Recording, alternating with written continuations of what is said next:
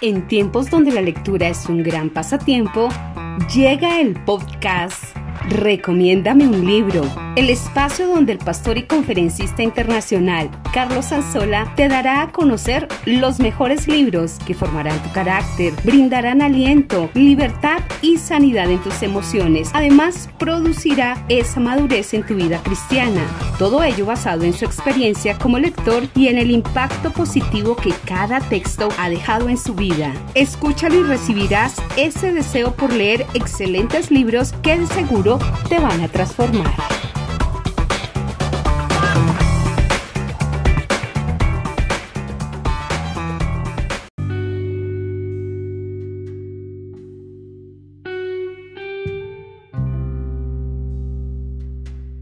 Todo se levanta o se viene abajo a causa del liderazgo. John Maxwell. Este es el episodio número 14 del podcast Recomiéndame un libro con el autor John Maxwell y su libro Desarrolle el líder que está en usted. Bienvenidos a un programa enfocado en revisar los mejores libros que pueden renovar la mente, sanar las emociones y transformar esos hábitos errados que impiden la autoformación en una persona. Mi nombre es Carlos Anzola autor del libro Autoformación, el hábito secreto de los grandes líderes, pastor y conferencista internacional. Y cada semana examino a fondo un libro que tiene el potencial de cambiar nuestro rumbo. No quiero que pierdan el tiempo con malos libros, los quiero ver crecer, alcanzar metas y ser mejores líderes. Por eso, semana tras semana, estamos aquí compartiendo experiencias que se han vivido con diferentes libros y que me han llevado a crecer y que me han inspirado y han llevado mi vida a un nivel diferente. A lo largo de 10 capítulos, el autor John Maxwell nos lleva por este mundo maravilloso del liderazgo. Este autor es uno de los mejores en materia de liderazgo. Y bueno, el capítulo 1 de este libro se titula Influencia, la definición del liderazgo. Muchos definen el liderazgo como una posición, no como una capacidad de obtener seguidores, es decir, de influir en otros. Y aquí John Maxwell eh, en este libro nos enseña las bases esenciales del liderazgo. Todas las cosas que existen en nuestro mundo se han llevado a cabo porque líderes se han puesto al frente y las han sacado adelante. Una familia es exitosa porque hay un líder que se ha propuesto llevar esa familia a un nivel de éxito. Un país, una ciudad y todas las cosas, grandes corporaciones, una empresa, un emprendimiento, son llevados a un nivel de éxito debido a que existe liderazgo. Lo contrario también es cierto y es que todo fracaso, toda familia, toda empresa, todo país, toda ciudad que es llevada al desastre, también hubo un líder una persona que estuvo al frente, que tal vez no ejerció bien su liderazgo y llevó este proyecto a un nivel de desastre. Es por eso que es imprescindible que abordemos este libro y que lo recomiendo abiertamente para que ustedes aprendan las bases de lo que significa ser un líder. Liderazgo es una habilidad, nos dice John Maxwell, que se puede desarrollar, es decir, no es algo que está lejos de nosotros. A lo largo de nuestra vida desarrollamos diferentes habilidades y el liderazgo es una de ellas que podemos llegar a desarrollar por medio de excelentes materiales como este libro. John Maxwell dice que todos influyen en alguien a lo largo de toda su vida y nos cuenta cómo sociólogos dicen que el individuo más introvertido influirá en más de 10.000 personas durante toda su vida, porque todo lo que hacemos en otros se constituye en una influencia para ellos. Una madre, un padre influye en sus hijos, como un hijo influye tal vez en sus hermanos, en sus primos o en su familia. Es la muestra de que todos nuestros comportamientos influyen en una infinidad de personas que ni siquiera nosotros somos conscientes de ello. Siempre influimos, dice John Maxwell, con nuestra opinión, con el silencio, con el comportamiento, con las actitudes. ¿Cómo se descubre un líder? ¿Cómo podemos llegar a vislumbrar un líder? Bueno, cuando observamos un grupo, se reúne un grupo, ¿a quién oye ese grupo? ¿A quién observan? ¿A quién sigue ese grupo?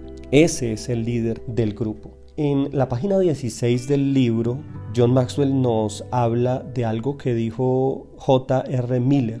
Él dijo, ha habido reuniones de solo un momento que han dejado impresiones para toda la vida, para toda la eternidad. Nadie puede entender esa cosa misteriosa que llamamos influencia. Sin embargo, todos nosotros ejercemos influencia continuamente, ya sea para sanar o para bendecir, para dejar marcas de belleza o para lastimar, para herir, para envenenar o para manchar otras vidas. Y es cierto, nuestra vida es una influencia total. Y mm, también nos menciona en la página siguiente un poema que me gusta mucho y que me llama la atención. Y quiero que por favor lo escuche. Se llama El pequeño que me sigue. Y dice así, quiero ser muy cuidadoso porque un pequeño me sigue. No quiero yo desviarme porque temo que él me siga. No escapo de su mirada. Lo que me ve hacer también lo intenta. Como yo soy, quiere ser también el pequeño que me sigue. Debo recordar mientras vivo, en los veranos soleados, y la nieve del invierno, que estoy construyendo los años del pequeño que me sigue. Todos nosotros necesitamos entender que nuestra vida se constituye en influencia y que esa es la principal definición de liderazgo. ¿Qué es ser un líder? Es influir en otros, es llegar a ser influyente en otros y eso debe empezar a renovar nuestra manera de pensar. Porque cuando nosotros vivimos vidas mediocres, vidas eh, tal vez eh, atadas por hábitos destructivos, no vamos a poder ser influyentes a un nivel de bendición, sino que por el contrario vamos a influir con nuestro estilo de vida dejado, con nuestro estilo de vida alejado de la excelencia. Y eso es precisamente el primer tema que este capítulo aborda y donde John Maxwell nos dice que todo lo que tú permites en tu vida como líder va a influir en las demás personas que te sigan. Tú dices, yo no quiero que nadie me siga ni que nadie tal vez eh, eh, vea mi estilo de vida. Definitivamente alguien lo va a ver y alguien va a ser influido de manera positiva o de manera negativa por lo que tú hagas. El asunto no es si usted influye en alguien, es qué clase de influencia va a ejercer usted en las personas. Porque, como dice John Maxwell, la influencia es una, una habilidad que usted puede desarrollar. Una de las partes más importantes de este capítulo es los niveles de liderazgo que menciona aquí John Maxwell. John Maxwell menciona cinco niveles de liderazgo que uno tiene cuando ejerce o cuando está colocado en un lugar. Lo primero es la posición, lo segundo es el nivel de permiso, el tercero es el nivel de producción, el cuarto el nivel de desarrollo humano y el quinto de personalidad. Él los explica de la siguiente manera. El primer nivel de liderazgo es la posición, es cuando tú eres colocado, eres nombrado en un lugar, es un nivel tal vez de trabajo en el cual eres puesto en un lugar alto. El hecho de que tú seas un padre, una madre, un líder de un grupo, de una célula, ya te constituye un líder cuando estás al frente de una empresa, un grupo de trabajo. Es más, tú dices yo no tengo a nadie a mi cargo. Bueno, eres tu propio líder. Bueno, lo segundo es el nivel de permiso. Es decir, cuando tú estás colocado en un nivel de liderazgo, lo primero que debes llegar a hacer en ese nivel de liderazgo es servir a la gente, es servir a las personas sobre la cual eres colocado. Y aquí una de las cosas básicas que debemos aprender nosotros es que las relaciones interpersonales de un líder son las que le permiten a él llegar a dominar y a estar perfectamente en este nivel de liderazgo.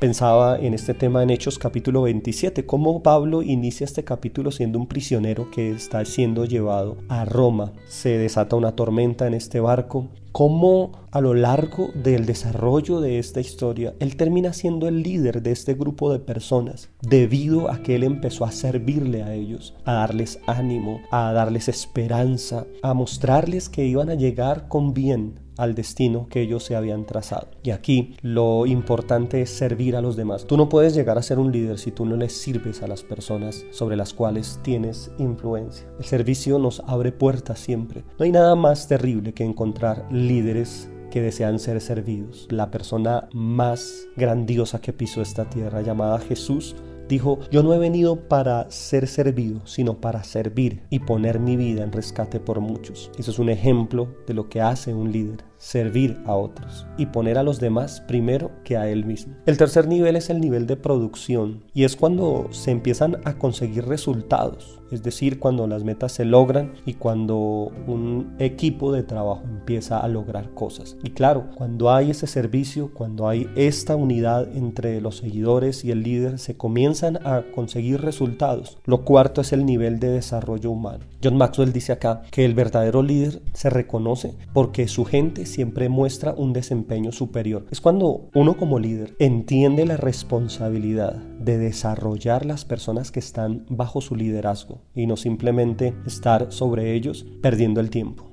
sino que sean personas que realmente empiecen a desarrollar sus capacidades. Y aquí entra en esa labor de capacitación y de formar las personas que están bajo nuestro liderazgo. El quinto nivel es el nivel de personalidad y es cuando las personas se ganan el respeto debido al trabajo que han hecho por el grupo. O sea, es cuando la gente te sigue por lo que tú eres, no por la posición que tú tienes ni por la autoridad que representas. Y este nivel se logra después de muchos años ayudando a otros, cuando la gente incluso te buscan para trabajar contigo debido a la personalidad de liderazgo que tú tienes. El capítulo 2 se titula La clave del liderazgo prioridades. Y este capítulo es esencial para nosotros como líderes debido a que nosotros como líderes no podemos estar atendiendo todas las cosas que surgen en un primer instante. John Maxwell nos enseña en este capítulo que las prioridades tienen una premisa y es eh, definir, nosotros como líderes tenemos que definir qué cosas son las que vamos a hacer primero. Es decir, no podemos estar teniendo una vida en la que todo pasa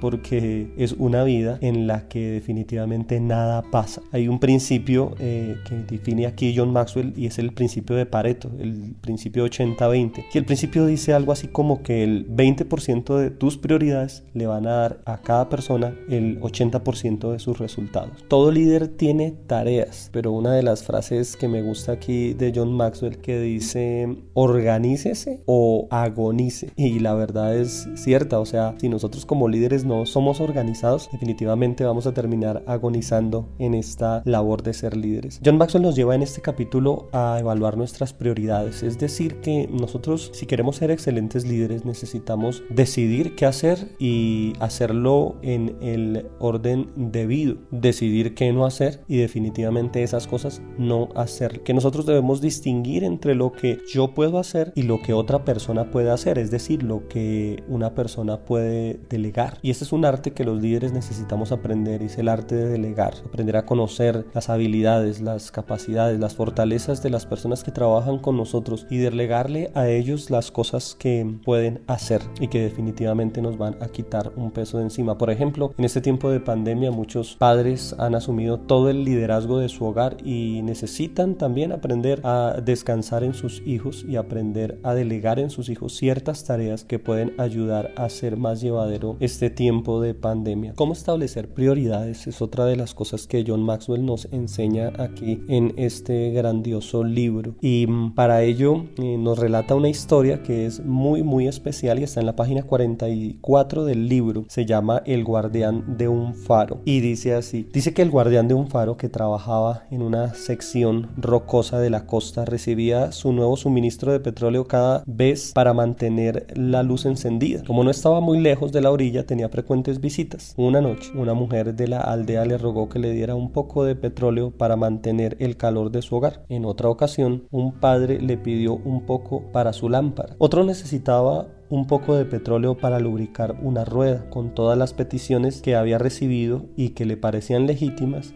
el guardián del faro trató de agradar a todos y les concedió todo lo que pedían. Al final del mes notó que le quedaba muy poco petróleo. Pronto este se terminó y el faro se apagó. Esa noche varios barcos chocaron contra las rocas y se perdieron muchas vidas. Cuando las autoridades investigaron, el hombre estaba muy arrepentido. Ante sus excusas y lamentaciones, la respuesta de ellos fue, le hemos dado petróleo solamente con un propósito, mantener el faro prendido. Esta historia nos enseña que eh, lo bueno es enemigo de lo mejor. Este hombre, por intentar agradar a todo el mundo, le dio su petróleo, que para nosotros los líderes tiende a ser como el tiempo, ¿no? intentó dedicar tiempo a todo y terminó por descuidar lo mejor y lo excelente. Hay otra anécdota que John Maxwell narra en este libro y es eh, como un grupo de escaladores que intentaban ir al Mont Blanc en los Alpes franceses están al frente del guía y el guía les dice por favor lleven solo lo necesario y las personas pues hicieron caso pero llegó una persona con cámaras con comida, con una maleta súper grande. Y esta persona que era inglés, pues decidió subir así los Alpes y se fue adelante. Las personas que iban con el guía fueron a lo largo del camino encontrando cosas que este hombre había tirado, sus cámaras, barras de chocolate, una cantidad de comida y cuando llegaron a encontrarlo y a mirar cómo estaba él, estaba únicamente con lo necesario. Este hombre pudo llegar a la cima junto con todo el equipo, pero fue gracias a que él simplemente llevó solo lo necesario. Habla que nosotros como líderes debemos dedicarnos a las tareas que son realmente importantes y que realmente nos van a traer el 80% del éxito en nuestro liderazgo. Demasiadas prioridades paralizan, es lo que nos enseña John Maxwell también, y él habla de cuál es la mejor arma que tiene un domador de leones. Puede ser un arma de fuego, puede ser tal vez un látigo, pero lo que él menciona es que la mejor arma que tiene un domador de leones es una silla, debido a que las sillas normalmente tienen cuatro patas, lo hemos visto a veces en algunas eh, películas, y esto tiene un principio, es el hecho que cuando una persona se dirige a un león con una silla de cuatro patas, el animal tiende a dividir su enfoque porque hay cuatro cosas que están apuntando hacia él y esto puede tender a confundirlo. Y es precisamente lo que logra el domador de leones cuando se acerca al león. John Maxwell dice que las pequeñas prioridades demandan mucho de nosotros. Así es que surgen los grandes problemas. Y él cita la frase de Robert McCain que dice, la razón por la cual la mayoría de las metas principales no se alcanzan es porque empleamos nuestro tiempo haciendo primeros las cosas secundarias. Y realmente nosotros como líderes nos enfocamos muchas veces en cosas pequeñas, en cosas que no requieren nuestra atención y descuidamos realmente las cosas que son importantes para nuestras vidas. Por ejemplo, la vida espiritual de un líder es esencial para poder sostener su vida, para poder sostener su liderazgo. Y muchas veces nos dedicamos a sostener otro tipo de cosas que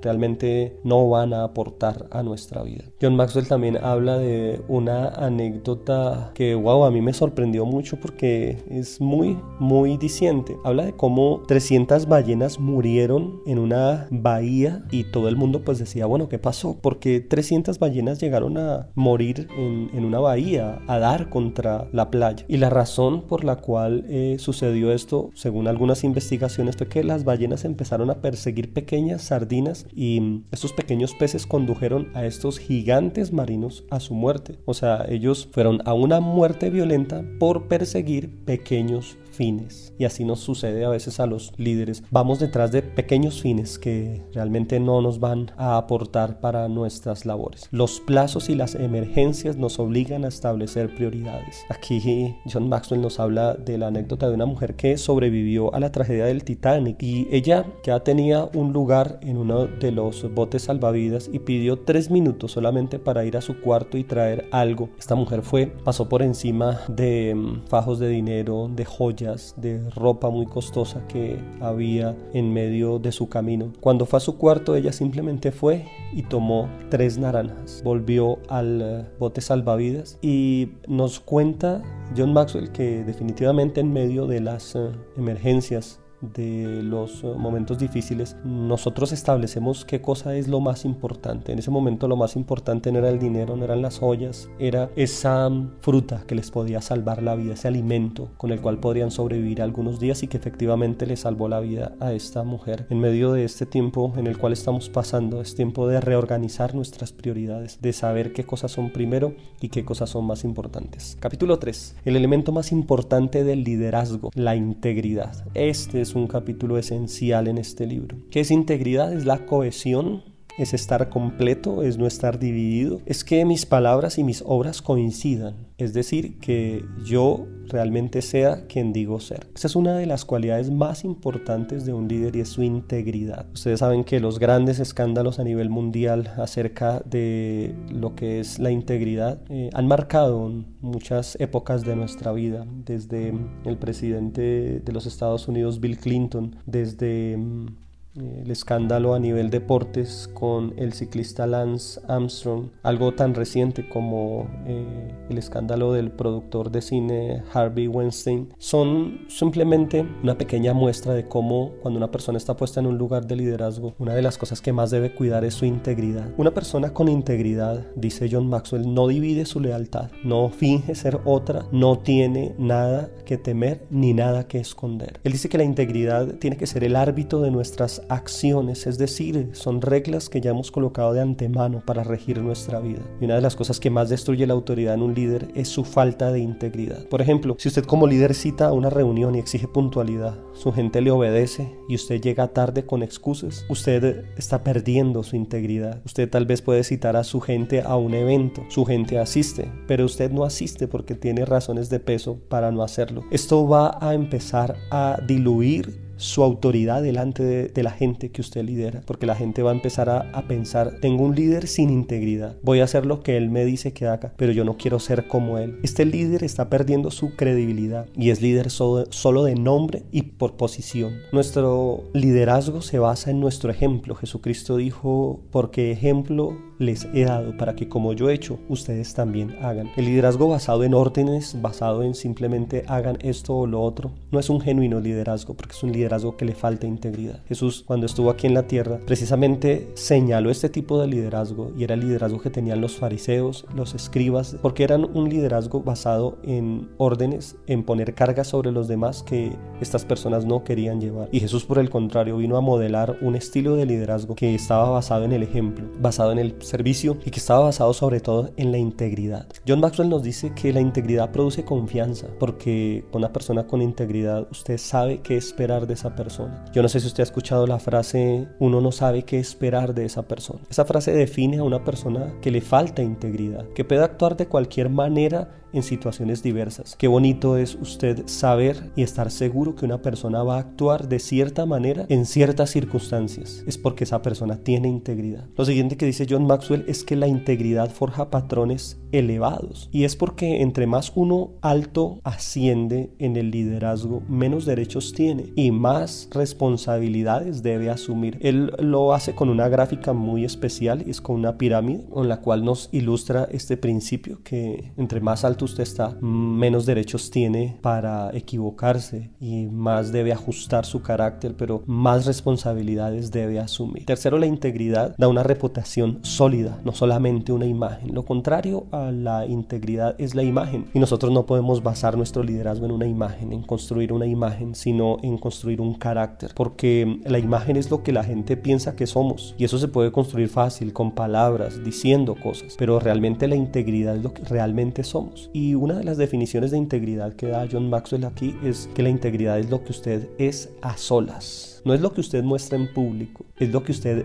hace, es, ve cuando nadie tienen sus ojos puestos en usted. Eso es realmente integridad. Integridad es que nuestras palabras y nuestras obras coincidan. Y eso es algo que nosotros los líderes debemos cuidar en extremo. No podemos dar pie a que una persona piense mal de nosotros. Y es algo que nosotros como líderes debemos trabajar constantemente. En quinto lugar dice que la integridad implica vivir las cosas antes de enseñarlas a otros. Nosotros no podemos dirigir a alguien más allá del lugar donde hemos estado nosotros mismos. Hay una anécdota que John Maxwell aborda en este mm, y es la del transbordador Challenger en el siglo pasado. Pues definitivamente fue un desastre en todo lo que fue la carrera espacial de Estados Unidos. Y él habla cómo el control de calidad del transbordador Challenger advirtió que el cohete no estaba listo debido a algunas fallas en, los mecanismos. Producción dijo, el espectáculo debe continuar y definitivamente el espectáculo se dio porque el cohete estalló en mil pedazos, así como muchos líderes suelen estallar. ¿Saben que es maravilloso uno seguir a un líder con integridad, a alguien que está en constante crecimiento y que nunca se estanca? Una persona que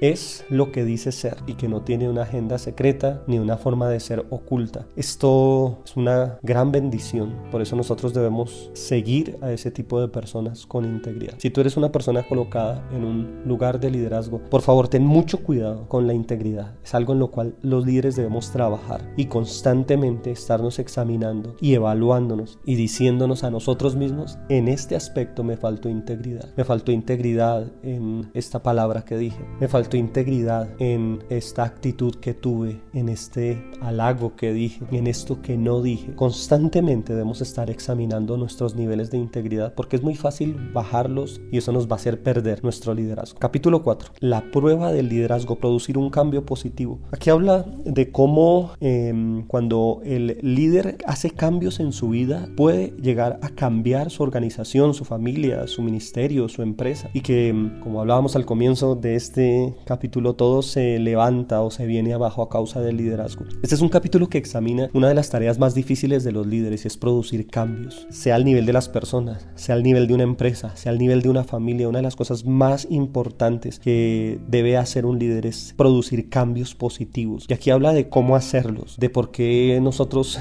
resistimos en nuestra forma de ser los cambios. Y es un capítulo muy, muy importante para nosotros, porque los líderes siempre debemos estar en esa continua búsqueda de cómo hacer mejor las cosas, de cómo cambiar nuestro estilo de vida, el estilo de vida de los demás, nuestro entorno, la forma en que hacemos las cosas, no amoldarnos, no apegarnos a nada, porque definitivamente sabemos que siempre van a haber formas mejores y más creativas de hacer las cosas. Y este capítulo es esencial para nosotros los líderes porque nos lleva a cómo hacer cambios en nuestra vida, en nuestro entorno y en las personas que nos siguen. Capítulo 5. Cómo resolver los problemas. Este capítulo es muy, muy importante porque cuando uno se mete a esto del liderazgo, definitivamente eh, usted debe entender que se está metiendo en problemas porque un líder debe convertirse en alguien especialista en resolver problemas y que mm, los problemas son el pan de cada día de un líder y que una de las cosas que lo capacitan a usted o que lo validan a usted mejor como un líder es la capacidad de resolver problemas. Si usted se le presenta un problema y no lo resuelve, mm, su capacidad de liderazgo queda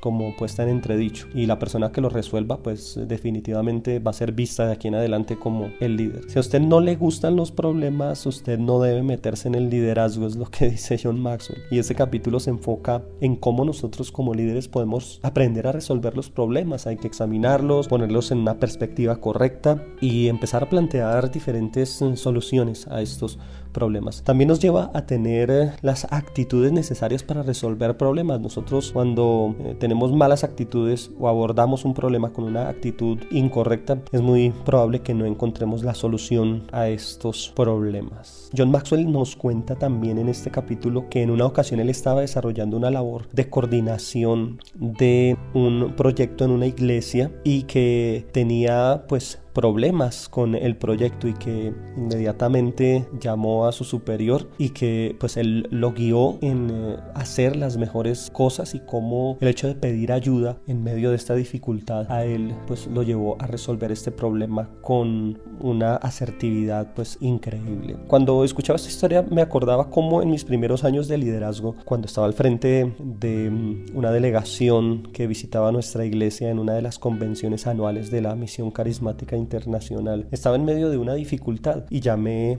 a mi coordinador superior en ese entonces y ella dijo algo que para mí fue esencial. Le planteé el problema y la respuesta de ella fue sencilla. Me dijo, resuélvelo. Tú sabes cómo hacerlo, tú eres un líder y seguida a la esta respuesta colgó el teléfono. Y bueno, esto pudo haber sido de pronto interpretado como algo grosero, como pues qué clase de respuesta es esa. Pero realmente esta respuesta a mí me empoderó y me, me ayudó a enfocarme no me enfado porque realmente esto eh, me ayudó a realmente colocarme en una posición de liderazgo y decir, ok, ella tiene la razón, yo soy el líder y lo voy a resolver. En esa ocasión tomé decisiones, coloqué las cosas en perspectiva y definitivamente las cosas salieron muy bien, pero fue gracias a ese consejo, resuélvelo tú, tú eres el líder, resuélvelo. Capítulo 6 habla de la actitud, todo un tema y es uno de los libros también muy exitosos de John Maxwell que se llama Actitud de Vencedor que definitivamente vamos a tener que abordar en este programa. Actitud lo extra en el liderazgo. ¿Qué es una actitud? Es una disposición interna que se manifiesta externamente por medio de palabras, ademanes, lenguaje no verbal, una mirada, fruncir el ceño o simplemente torcer los labios. Son expresiones que manifiestan una disposición interna. Es decir, que nosotros elegimos nuestra actitud frente a cualquier situación, frente a una confrontación, frente a una acusación mentirosa, frente a una mala noticia, frente a una traición, una pérdida, un abuso de poder en tu contra, un abuso verbal o un mal día. Siempre tú vas a poder elegir la actitud que vas a asumir frente a ese tipo de eventos. Nosotros no somos víctimas de las circunstancias, nosotros podemos elegir cómo responder frente a las circunstancias. El gran autor Chuck Swindoll dice que mm, nuestra vida se constituye de un 10% las cosas que nos suceden y un 90% en cómo respondemos o la actitud que asumimos frente a las cosas que nos suceden. Nosotros no vamos a poder controlar las circunstancias que lleguen a nuestra vida, pero sí vamos a poder elegir la actitud con la cual vamos a asumir esas circunstancias. En estos momentos de pandemia no podemos elegir tal vez muchas cosas en nuestra vida, pero la actitud que asumimos frente a estas circunstancias que estamos viviendo, eso sí lo podemos elegir y eso pues va a determinar muchas cosas en nuestra vida. John Maxwell menciona algo y es como cuando usted está en esto del liderazgo, usted puede elegir ser un termómetro o un termostato, porque el termómetro mide la temperatura y usted puede llegar a un lugar y decir esto está mal, esto está bien y medir la temperatura de un lugar y lanzar muchas opiniones. Pero también puede ser un termostato porque el termostato es un aparato que cambia la temperatura de un lugar. Es decir, usted puede llegar a un lugar y si hay un mal ambiente usted puede cambiarlo por medio de su sonrisa, por medio de sus palabras, por medio de las cosas que haga y que diga. John Maxwell nos dice también en este capítulo que tus actitudes pues van a ser definitivamente las actitudes que se reflejen en tus seguidores. Las actitudes son contagiosas. Cuando usted está en un hogar y se empieza a gritar y se empieza a alzar la voz, todo eso empieza a contagiar y a cargar el ambiente. Pastor César Castellanos dice que nuestras palabras son las que crean el ambiente del lugar donde estamos. Por eso es tan importante cuidar de ellas. Y este capítulo sigue en cómo cambiar nuestras actitudes, cómo modificarlas, cómo llevarlas a un nivel de mm, realmente ser líderes con excelentes actitudes. Cuando usted siente cosas en su interior, emociones, como por ejemplo el hecho de decir no quiero hacer este trabajo o me parece aburrido o siento que están, no sé, abusando de mí en este tipo de trabajo, usted siempre es responsable de la actitud que usted asume frente a eso y sea la tarea que sea, por aburrida que parezca ser, usted puede asumir una buena actitud frente a eso. Y aquí la enseñanza de este capítulo es, usted debe elegir siempre tener la mejor actitud frente a cualquier circunstancia. Y si usted elige la mejor actitud, sus actitudes le van a abrir puertas. Siempre tenga una excelente actitud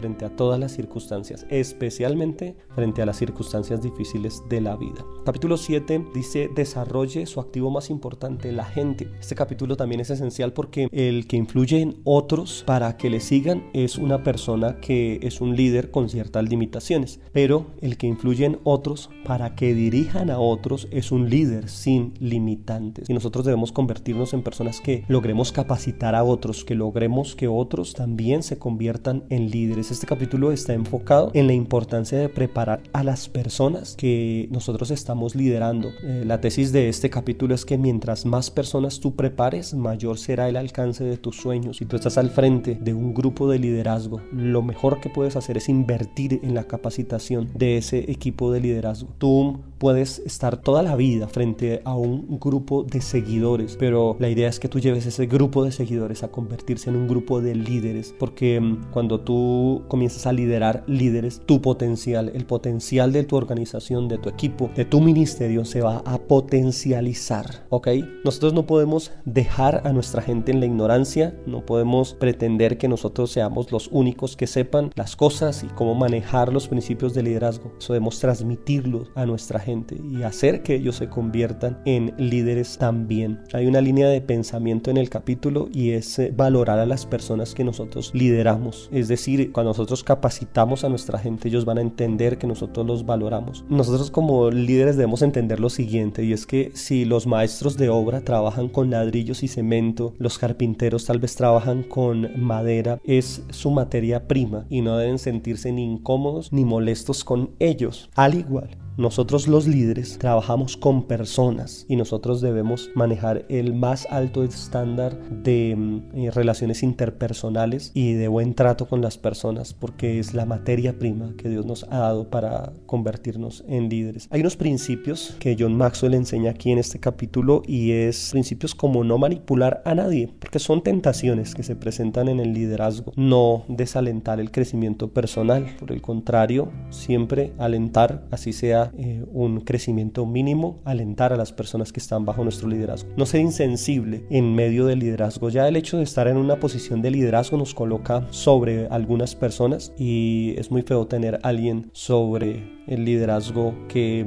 manifieste insensibilidad. No empequeñezca a nadie, es otro de los principios que nos dice aquí el autor en este capítulo. ¿Estoy edificando personas o estoy edificando mis sueños y utilizando a las personas para eso? Esa frase me impactó porque lo lleva a uno a examinar sus motivaciones. Yo realmente quiero edificar la gente que está bajo mi liderazgo. ¿Para qué estoy siendo líder? ¿Para mostrarme? ¿Para parecer una persona exitosa? ¿O realmente a mí me interesa la gente? Desarrolle las habilidades de las personas que están bajo su liderazgo. Es una de las cosas que nos dice aquí John Maxwell. Capítulo 8 habla de la cualidad indispensable en el liderazgo y es la visión. El pastor César Castellanos dice que la visión es el sueño de Dios revelado al hombre para que éste lo ejecute. Mm, el pastor Daniel Berríos dice que es traer el futuro al presente. Eh, Chuck Swindoll dice en cuanto a la visión que es ver más allá que la mayoría y John Maxwell nos dice que mm, es la energía que nos impulsa a hacer cosas grandes, que sin ella el ánimo va a decaer, que mm, no se cumplen los plazos cuando no hay visión, las agendas eh, personales salen a la superficie, la producción disminuye y la gente siempre se va a dispersar cuando no hay visión. Si usted está colocado en un lugar de liderazgo, usted necesita tener visión, usted necesita soñar, usted necesita proyectarse a los lugares que usted quiere llegar, proyectar sus sueños, proyectar eh, su familia, proyectarse en su vida personal, en su vida académica. Tiene que llegar a, por medio de imágenes en su mente, visualizar a dónde quiere llegar. Es bien sabido el dicho que el que a nada le apunta, pues a nada le va a pegar. Y nosotros como líderes, algo que nos debe caracterizar es que nosotros tenemos visión, nosotros eh, tenemos una capacidad de soñar, de vislumbrar el futuro. Una frase que menciona John Maxwell en este capítulo es de una persona que es invidente y la persona decía que lo peor que le puede suceder a alguien es ver con sus ojos y no tener visión. Y nosotros no podemos ser ese tipo de personas. Aquí hay algunas preguntas como cuáles son sus sueños, cómo se ve dentro de 10 años. Y este capítulo sigue hablando acerca de cómo tener una visión que sea realmente emocionante, que sea realmente relevante y que usted al final de sus días mire atrás y usted pueda entender que realmente usted conquistó los sueños que usted eh, se propuso. Cosas que estorban la visión